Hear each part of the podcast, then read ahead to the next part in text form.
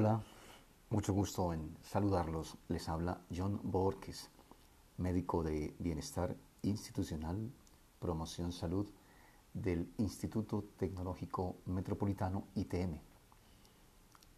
Esperando que la experiencia actual de cuarentena esté siendo de mucho provecho para aprender y para crecer y que estén en casa cuidando la salud y la vida.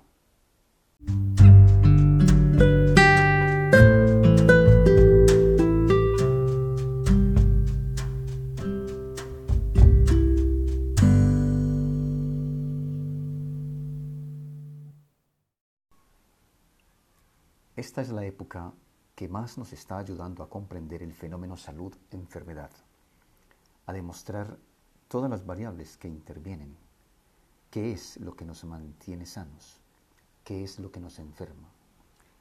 Una pandemia como la actual del coronavirus las pone de manifiesto con toda su fuerza. ¿Qué nos enferma? ¿El virus o las condiciones en que vivimos? ¿Por qué no todos se enferman? ¿Qué nos mantiene sanos? ¿El hospital y el médico?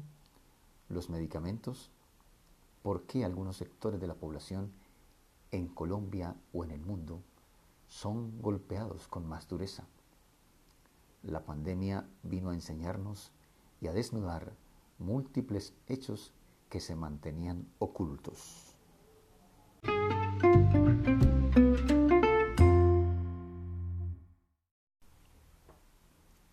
Sin aire no hay vida, sin agua no hay vida, sin alimentación no hay vida, sin agricultura no hay alimentación ni vida, sin abrigo no hay vida, sin actividad física no hay vida, sin asolearse no hay vida, sin aseo no hay vida, sin arte no hay vida, sin amor, sin alegría, la concentración de alegría en la sangre, sin autoestima, sin autocuidado sin alteridad, sin amistad, sin armonía, sin todas esas A, no hay vida. Es decir, no es posible la salud.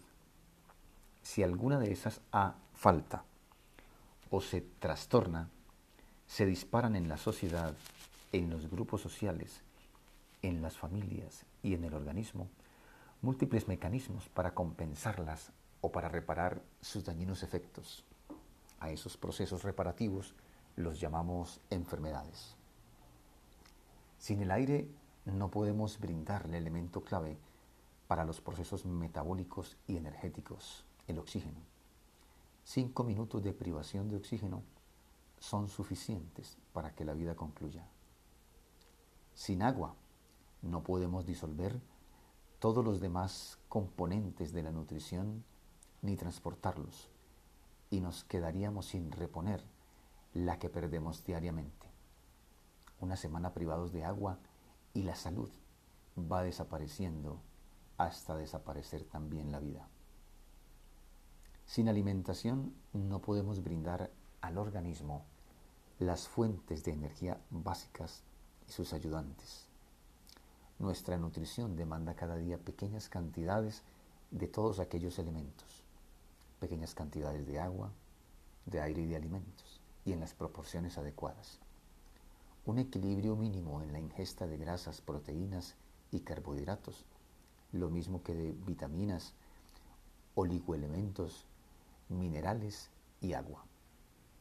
La sociedad debería organizarse de tal manera que a cada quien se le garantice como imperativo mínimo esa pequeña dosis diaria, lo cual equivaldría a organizarse para que la salud y la vida sean posibles, es decir, asegurar el mejor equilibrio posible en las fuentes de energía que demanda el organismo es una tarea básica.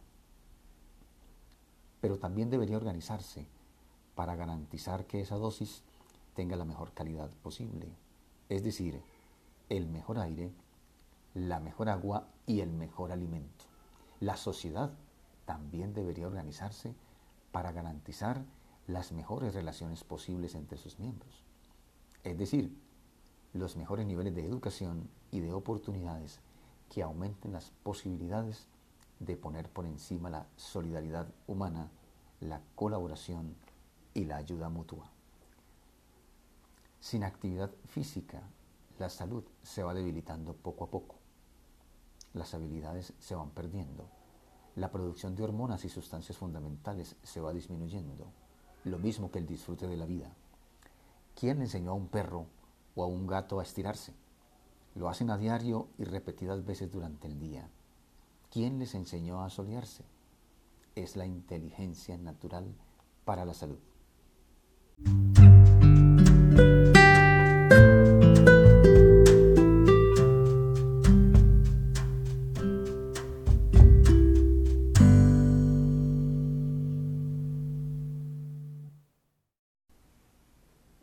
Sin amor, el ser humano va perdiendo su equilibrio metabólico hasta perder la salud y la vida. Con alegría baja, el ser humano está habitado por la aburrición, la tristeza y finalmente por la depresión.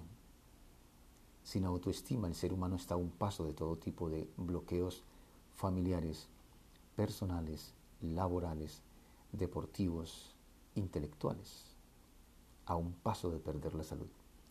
Sin armonía, el ser humano vive en constante desasosiego, en conflicto consigo mismo, en ambientes hostiles que hacen la vida cada vez más difícil, más invadida por el estrés, alterando el metabolismo por la acción de hormonas y sustancias que deprimen la inmunidad. Debe forjarse, por lo tanto, una armonía básica con uno mismo, con los demás y con el mundo, con la naturaleza y con la vida. Cualquiera que haya vivido relaciones de pareja o ambientes familiares o laborales conflictivos lo podrá entender. El lenguaje grosero, los gestos insultantes, los silencios catastróficos van minando la armonía interior de todos hasta que aparecen los síntomas o los signos de las enfermedades en quienes lo viven. Sin alteridad, el ser humano está siempre al borde de la guerra, por no alcanzar la capacidad elemental de reconocer al otro. La paz está a un paso cuando reconocemos a los demás en todas sus dimensiones, físicas, sociales, económicas, políticas, filosóficas, espirituales y éticas. ¿Cómo están las A de tu salud? Salud empieza por A y cada uno debe velar por las mejores condiciones de cada componente A en su vida, en su familia, en su trabajo y en la sociedad.